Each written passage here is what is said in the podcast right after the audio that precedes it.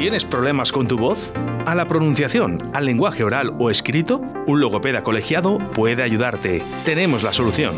Ofrecemos un servicio individual y personalizado, atendiendo a las necesidades en cada caso. Trastornos lectoescritura y comprensión, trastornos del habla y del lenguaje, recuperación del lenguaje tras un accidente, cerebrovascular, pacientes de Lela, estimulación cognitiva, tratamientos a domicilio para personas dependientes y movilidad reducida. La rehabilitación del lenguaje puede contribuir a solucionar el problema. Gabinete de Logopedia WM, tu logopeda de confianza, con María José Molina y tu primera consulta con valoración gratuita. Logopedia WM. Contacta con nosotros en el 682 12 84 09, calle Dojuelo número 15, Zaratán o en nuestro correo electrónico logopediawm@gmail.com. María José Molina, tu logopeda de confianza.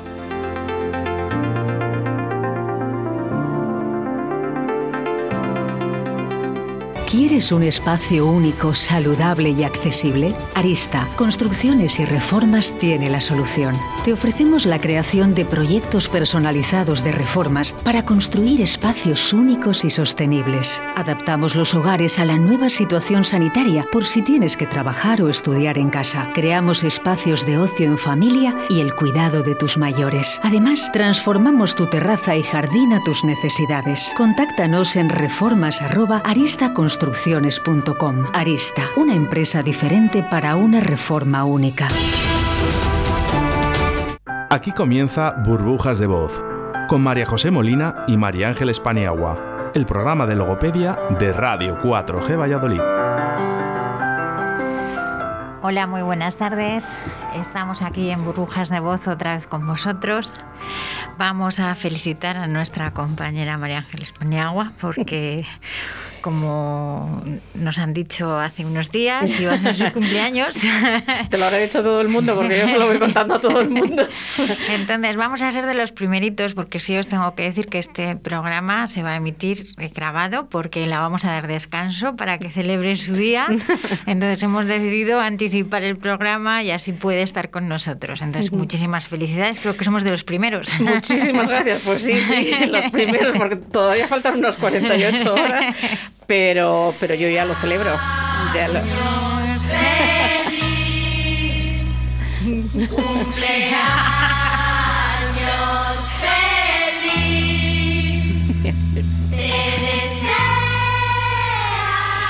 Muchas gracias, Oscar.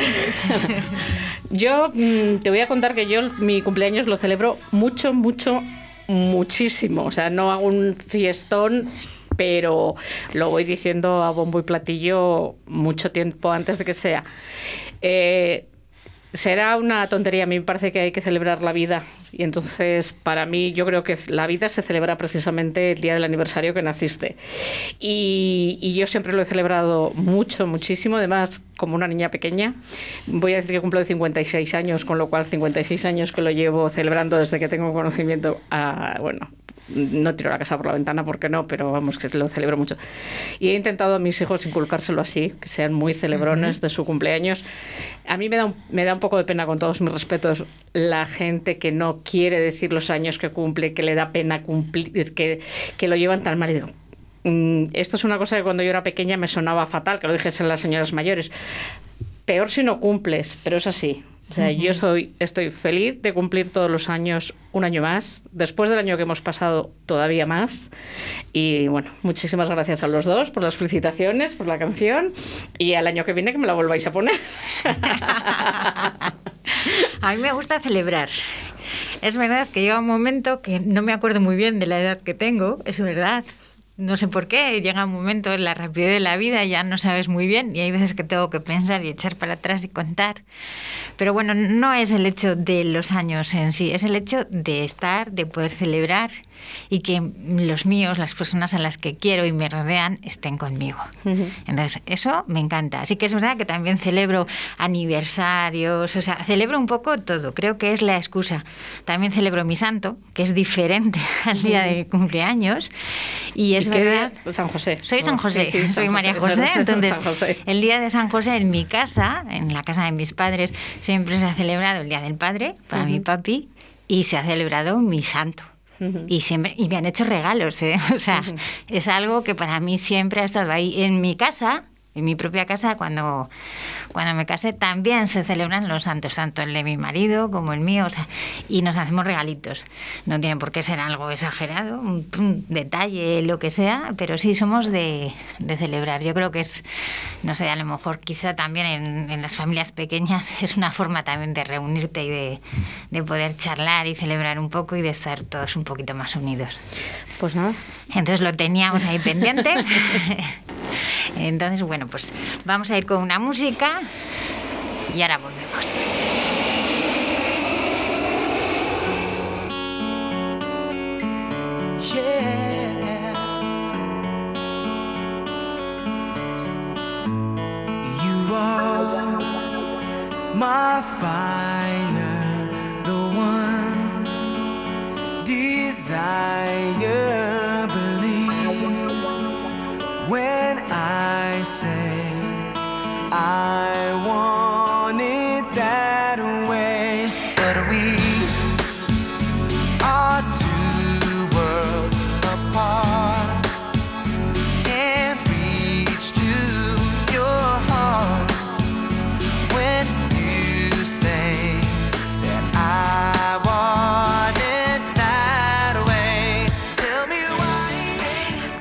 Decirte, nosotros en mi casa tenemos un perrito. Ah, yo también tengo perro. Y, por cierto, y hoy hace siete años que le tenemos. Ah, muy bien.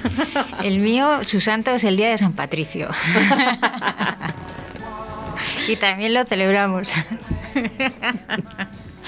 Bueno, os voy a comentar, sabéis que la costumbre de este programa es decir unas frases motivadoras, alentadoras, un poco de unas frases de ánimo, autoestima y demás, frases célebres. Entonces hoy os traigo tres y empezamos con la primera que dice que el conocimiento es un antídoto para el miedo es de un psicólogo muy famoso, Ger Gegirenzer. Es un apellido un poco especial. Entonces yo creo que es un poco trabalenguas. En la segunda nos dice, de las dificultades nacen milagros, John de Bruyère. Y la última, que es de Nelson Mandela, que dice, siempre parece imposible hasta que se hace. Ujú. Entonces Así yo es. creo que es una, una frase que tenemos que tener un poquito en mente Ujú. para animarnos también a nosotros mismos, que hay veces que decimos que esto es imposible, esto no se puede hacer. Pues que sepamos que siempre parece imposible hasta que se hace. Y alguien tiene que ser el primero en hacerlo. No, no. Además, mira, eh, yo creo que para mucha gente, precisamente la palabra imposible es el aliciente. Es decir, ¿cómo que es imposible? A por ello. Pues, bueno, Pues sí. hablando de trabalenguas, ¿de qué nos vas a hablar hoy? Hoy vamos a hablar un poquito, a tener un poco, saber qué son las personas laringitomizadas. Es- yo no lo voy a repetir. Laringectomizado. No, no, no, yo lo voy a repetir todas las veces que quieras. Yo, eh, es- es- estas personas que, por la razón que sea, les han tenido que operar y... Eh, normalmente viene porque es una enfermedad maligna eh, que vamos a relacionar con un cáncer de laringe. Y afecta a estructuras laringeas y dependiendo del grado pues de, de esta extensión eh, pues muchas veces podemos hablar de como si diríamos una extirpación parcial de la laringe o una extirpación total. Entonces, bueno, pues dependiendo del grado en el que tengan, eh, pues hay veces que va a desaparecer toda la laringe, ¿no? O incluso solo vamos a perder eh, una cuerda vocal o vamos a perder las dos. Hablaremos de eh, cordectomías. Tampoco lo voy a decir. Yo ya te dejo a ti, que eres la experta, para que lo digas. Pero de todas formas es mi, mi, eh, mi apreciación o hay menos personas a las que se les hace esta intervención. O, o igual es que porque en mi entorno ha habido y ahora no lo hay. Mm, No lo sé. eh, tenemos que tener en cuenta que vienen producidos por cáncer. Eh, muchas veces se ha identificado el cáncer de laringe con el tabaco. No quiere decir que todas las personas que fumen y que el tabaco, el tabaco sea la única causa de... El tabaquismo es una de las causas principales de este tipo de cáncer, igual que el de pulmón. Bueno, pues puede ser que yo creo que se ha reducido bastante el consumo de tabaco. Creo, pero bueno, puede ser. Ya digo, no tiene por qué ser eh, que todas las personas que fumen, no tiene que ser la única consecuencia. Sí que es verdad que hay un estudio que lo relacionaba mucho. Y ahora a lo mejor pues se fuma menos y, o nos fijamos menos. También es verdad que, bueno, pues eh, antes parece que automáticamente eh, ya como que... Intervenían. Sí, entonces, bueno, también el tipo de voz a la hora del tratamiento, una vez que estas personas se las realiza la operación y se las Se las estirpa se las estirpa, sí. Eh, bueno, pues el logopeda lo que hace es una intervención para intentar buscar eh, esa voz.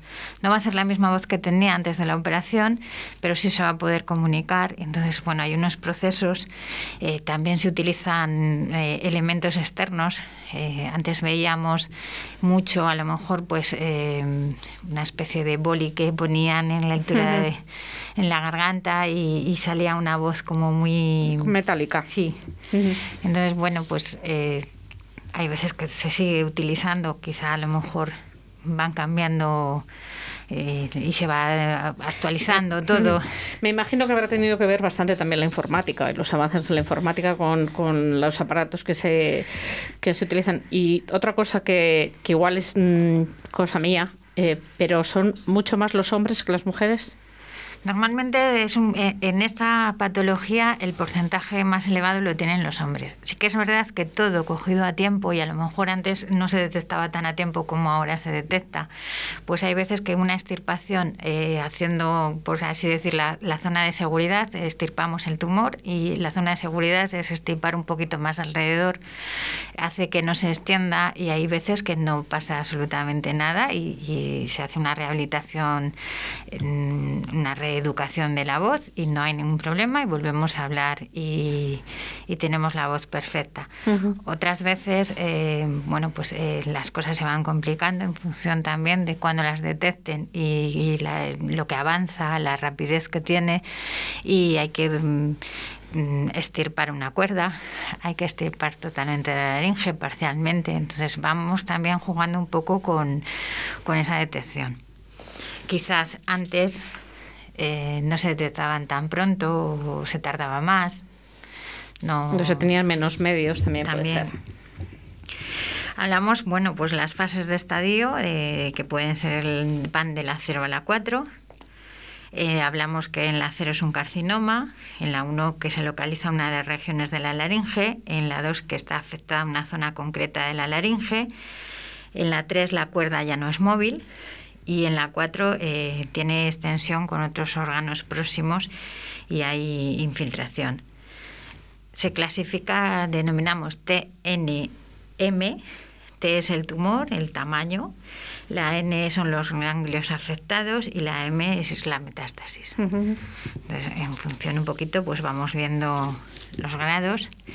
Sí que traía un poco lo- las un poquito lo que lo primero que se los primeros síntomas que se suelen tener pues antes de empezar eh, a detectar suele ser muchas veces esa pérdida de voz inmediata muy Ah, rápida inmediata. inmediata muy rápida O sea, no es ronquera y después... hay veces que se produce una pequeña ronquera y luego ya vamos perdiendo la voz y hay otras veces que la pérdida de voz es inmediata.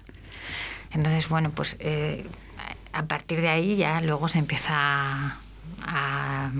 se- empezamos a mirar, a investigar, a ver un poco y como siempre hemos dicho, un poco vamos haciendo el diagnóstico diferencial, vamos comparando.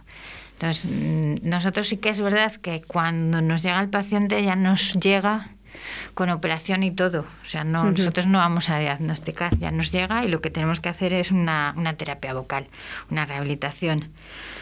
Eh, lo que suele, solemos hacer, pues la primera fase inmediata hay que tener en cuenta que si tú lo has perdido y no puedes hablar, lo primero que quieres hacer es comunicarte.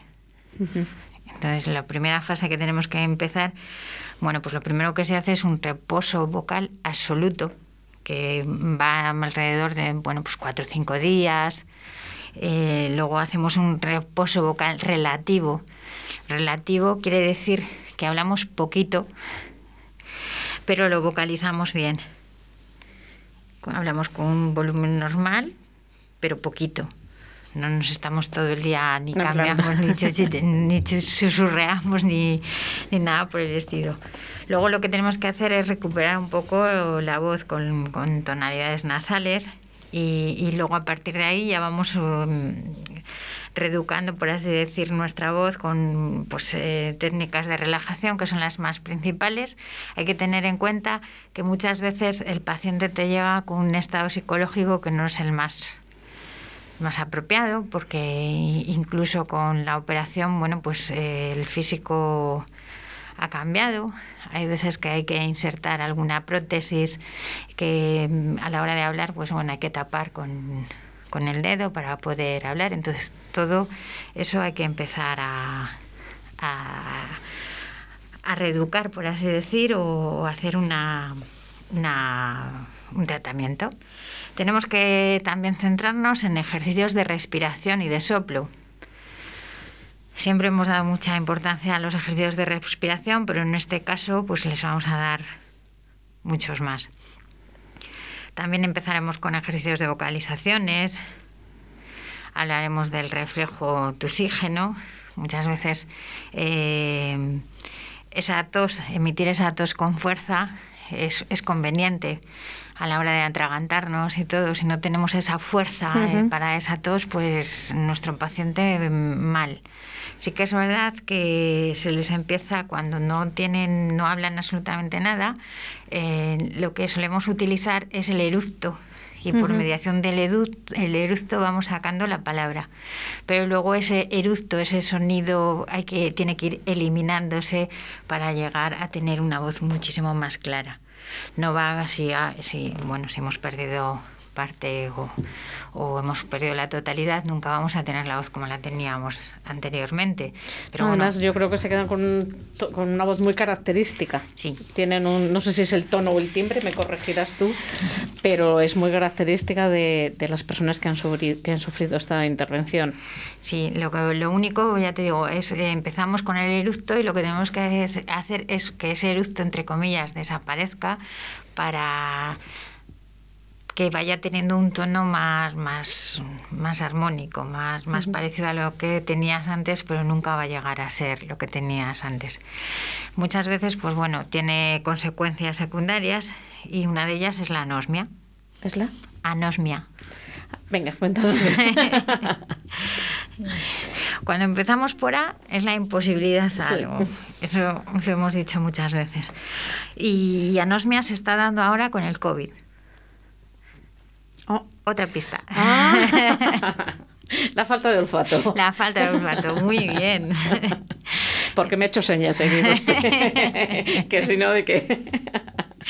Entonces, claro, si hablamos de anosmia, en estas personas estamos hablando que al, al perder el olfato, pues eh, como que ya no, el aire ya no entra por la nariz, va a entrar directamente por la boca.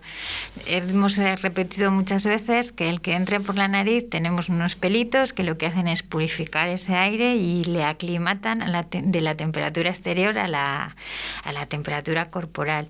Entonces nos llega un aire muchísimo más puro, pero si le introducimos directamente por la boca, ese aire ya no es tan puro. Conlleva también la anosmia muchas veces a la reducción del gusto. Claro. Eso, eso sí que va, sí que lo sé que va unido. Que si no, que si no hueles, pues la comida tampoco te sabe. Eso lo- ya no por el COVID, sino cada vez que te agarras un catarro, un invierno o un verano. pues- Otra de las alteraciones secundarias de los laringectomizados, pues es la hipoacusia. Ah, también. Sí, sí, porque no pasa el aire desde la trompa no de Eustaquio al conducto auditivo, entonces eh, lleva pues una pérdida auditiva. Problema de ventilación. De... Pero vamos, la hipoacusia, como veo, parece un día sí y otro no. Sí, bueno, eh, son efectos secundarios y muchas veces no se tienen en cuenta porque pueden ser producidos y nos estamos dando cuenta que... Claro, si, si se ve alterado todo, todo ese circuito de ventilación que hay, garganta, nariz, oído, pues lo lógico es que se produzca una hipoacusia.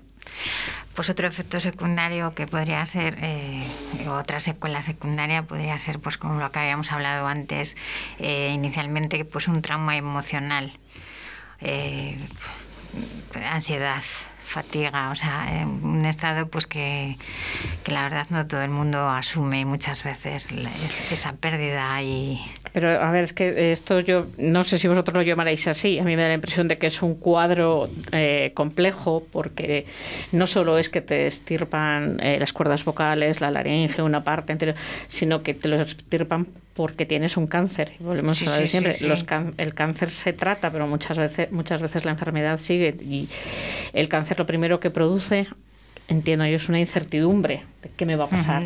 Qué va a ser de mí y Ese qué miedo, pronóstico sí. tengo. Con lo cual, me imagino que llegarán a vuestras consultas con un, bueno, un cuadro complejo. Luego, bueno, pues eh, una vez que ya empezamos para la rehabilitación, la voz que no se va a quedar, yo siempre me pongo en el caso más extremo. Nos han hecho una intervención y nuestra, vamos, hemos perdido totalmente la laringe, entonces nosotros, eh, nuestra voz vamos a intentar que nos quede, para así decirlo, lo más clara posible y, y lo que hablamos anteriormente eh, es una voz esofágica o voz escomofónica. Eh, es que estas... De trabalenguas íbamos hoy. Estas palabras un poco... Y, y, bueno, pues es lo que os decía, es la que consiste eh, a en hablar a, a partir de un eructo. Luego sí que le vamos a articular y ese eructo se tiene que ir convirtiendo en una palabra. Es una forma de inicio, entonces, bueno, es verdad que, que cuesta un poquito, no nos cuesta eh, hacer ese eructo, cosa que sin la operación a lo mejor le hacía el paciente perfectamente, pues luego ese eructo va a costar. Pero bueno, cuando empiezan y cuando ven que, que va saliendo y que luego se va convirtiendo en una palabra y que es una forma de comunicarse, pues bueno, eh, parece que hasta los eructos se aplauden. No, bueno, oye, como cuando el bebé te le pones para que eche, Sí. lo- esto es lo- un poco lo mismo, es un empiece.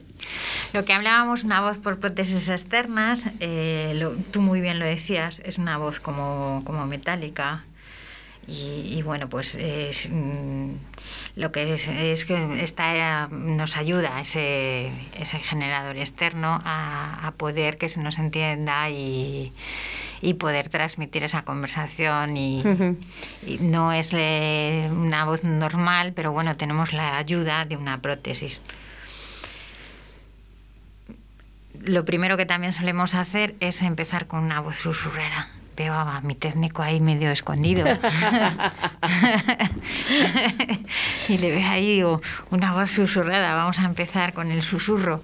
El susurro, bueno, pues nos, nos va a ir guiando y, y vamos a ir intentando vocalizar y vamos a- a a ir pasando pues del susurro a- a- al cuchi- al cuchicheo o cuchicheo susurro y, y luego una voz más normal. Entonces vamos a ir teniendo diferentes procesos hasta llegar a tener una voz, pues bueno, nunca va a ser como la que teníamos anterior, que la podríamos denominar normal, pero bueno, lo más parecido, ir ir lo más claro. Vamos a ir a publicidad y ahora volvemos. ¿Tienes problemas con tu voz? ¿A la pronunciación, al lenguaje oral o escrito? Un logopeda colegiado puede ayudarte. Tenemos la solución.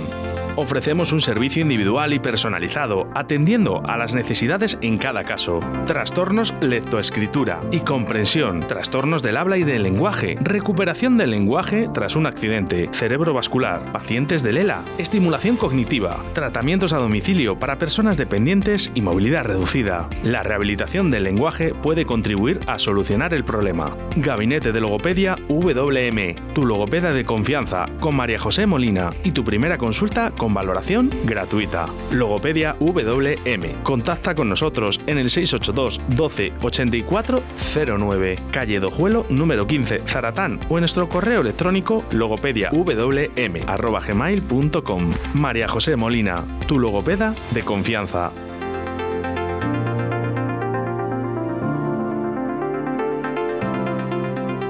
¿Quieres un espacio único, saludable y accesible? Arista, Construcciones y Reformas tiene la solución. Te ofrecemos la creación de proyectos personalizados de reformas para construir espacios únicos y sostenibles. Adaptamos los hogares a la nueva situación sanitaria por si tienes que trabajar o estudiar en casa. Creamos espacios de ocio en familia y el cuidado de tus mayores. Además, transformamos tu terraza y jardín a tus necesidades. Contáctanos en reformas@aristaconstrucciones.com.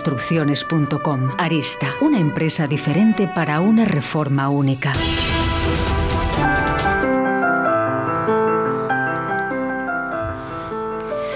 Hablábamos de un poquito de la rehabilitación y comentábamos pues unos consejos generales, eh, teniendo en cuenta que estos pacientes eh, pues pueden venir a, la clínica, al gabinete y pueden tener consultas de otros especialistas diferentes pendientes. Entonces sí que es verdad que hay que dar un enfoque interdisciplinario y, y, bueno pues eh, a la hora de iniciar la rehabilitación es aconsejable a partir de los 15 días de la cirugía porque si no hay veces que se corre el riesgo de que, pues, eh, los, el- dependiendo si estamos hablando de que hemos han, em, nos han quitado una cuerda vocal, pues que a lo mejor eh, se nos paralice la, eh, o nos han quitado un trocito. Entonces, bueno, pues eh, hay que tener en cuenta que la rehabilitación cuanto antes comience, pues eh, a, a lo largo de los 15 días de la cirugía es muchísimo mejor que si lo dejamos y no realizamos nada.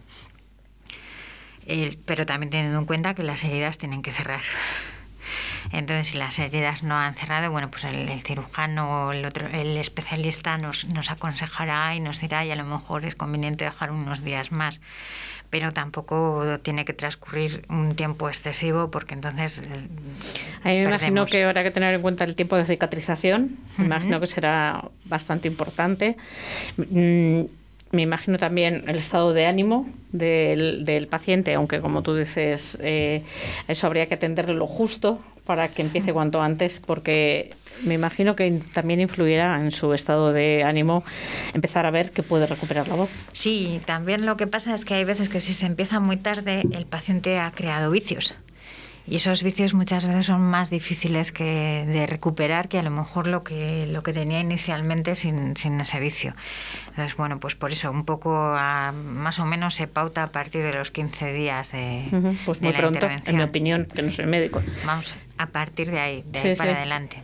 Es más o menos la media. Luego, eh, lo que decíamos, hay veces que pues cada persona es un mundo y cada caso requiere pues eh, otras acciones totalmente diferentes.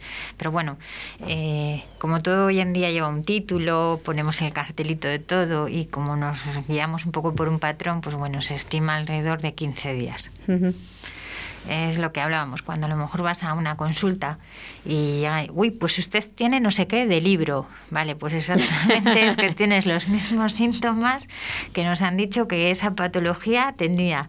Y no siempre eh, lo encuentras. Entonces, bueno, el día que lo encuentras te dicen, uy, usted tiene un no sé qué de, de libro.